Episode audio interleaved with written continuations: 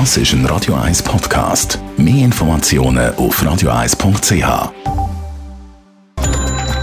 Netto. Das Radio 1 Wirtschaftsmagazin für Konsumentinnen und Konsumenten wird Ihnen präsentiert von Blaser Greinicher.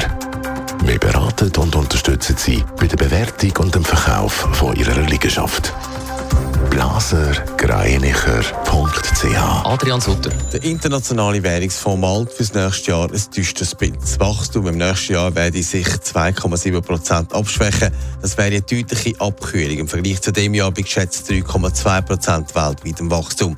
Für viele werden sich darum das nächste Jahr anfühlen wie eine Rezession, heisst beim IWF. Sechs Schweizer Hochschulen gehören zu den besten 200 auf der Welt. Gemäss der neuen Rangliste vom Magazin Times Higher Education ist die ETH Zürich sogar die beste in Kontinentaleuropa. Unter die besten 200 arbeiten die Uni Zürich, Bern, Basel und die Uni und ETH Lausanne. Der Schaden für den Detailhändler Coop nach der Kartenbahn dürfte in Millionenhöhe gehen. Gemäss Experten hat Coop am Montag, wie die Kartenterminals nicht gegangen sind, etwa 100 Millionen Franken verloren. Coop selber bestätigt das nicht. Man gibt aber zu, dass mehr als die Hälfte der Kundinnen und Kunden mit Karten zahlt. Ja, da gibt es immer wieder die Diskussionen darüber, ob eigentlich ähm, das Bargeld nicht ganz könnte abschaffen oder zumindest gewisse Noten.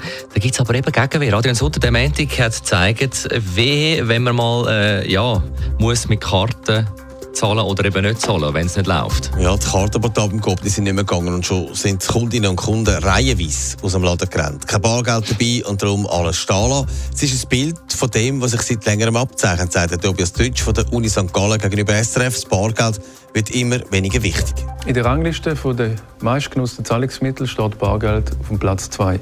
Rund zwei Drittel von allen Zahlungen werden mit Bargeld tätigt. Das entspricht etwa 15 Prozent der Ausgaben, die man macht. Die Debitkarte ist aber mit Abstand das wichtigste äh, und das meist genutzte Zahlungsmittel vor der Kreditkarte und vor dem Handy. Also ganz ohne Karte geht es eben nicht. Das hat auch der Coop müssen spüren. Und wie fest haben die den Montag gespürt? Das ist eine Frage, die der Detailhändler, wie vorher schon gehört hat, nicht selber beantwortet. Aber es gibt Experten, die anhand vom Umsatz, den der Coop so macht, schätzen, dass der Tag mit Kartenbahnen etwa 100 Millionen Franken Verlust bedeutet. Bei Coop selber sagt man zu dem Thema Bargeld auch, dass es bei ihnen halt wirklich so ist, dass mehr als die Hälfte der Kundinnen und Kunden mit Karten zahlt. Netto, Radio 1 Wirtschaftsmagazin für Konsumentinnen und Konsumenten.